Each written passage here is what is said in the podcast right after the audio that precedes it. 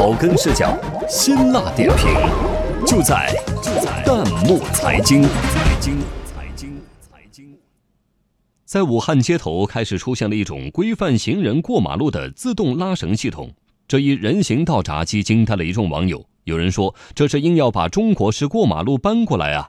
过马路神器真有这么神吗？有请值班编辑卢海宁丙文。这几天，一款治理中国式过马路的神器——机器自动拉绳系统火了。来看看这台神器的工作原理：每当红灯亮起，拉绳自动落下；绿灯亮起，绳子会自动上移放行。机器上方的液晶屏还在不断的滚动着“不闯红灯，做文明武汉市民”的提醒语。有网友忍不住了，戏谑道：“有素质的不用拦，没素质的可能会跨栏。”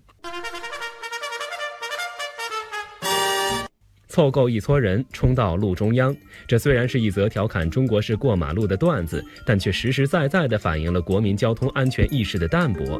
网友约翰牛肉干对这台过马路神器情有独钟，他说：“这就类似于矫正器，一个长久的习惯怎么可能立即改变？这想法好，先强制你，时间长了就养成习惯了。”网友馅儿饼爱花深有同感，他说：“开车最怕的就是第一辆通过时，恰好遇到对面还要闯红灯的摩的。”那么，这种过马路神器真的能做到令行禁止吗？一众网友纷纷表示怀疑。网友起床记得喝牛奶十分愤慨，他说：“现在有些行人就差翅膀了，要不然他会飞起来，你信不信？”网友九三先生表示赞同，别说绳子了，就是铁栏都挡不住想要闯红灯的心。网友大箩筐也说，就这种高度，我一弯腰就过去了。也有网友质疑道，这种过马路神器会不会拉高了交通管理成本，而且也有懒政之嫌呢？就如同网友榴莲居猫所说，说明什么呢？说明我们国人交通安全观念淡薄，自律差。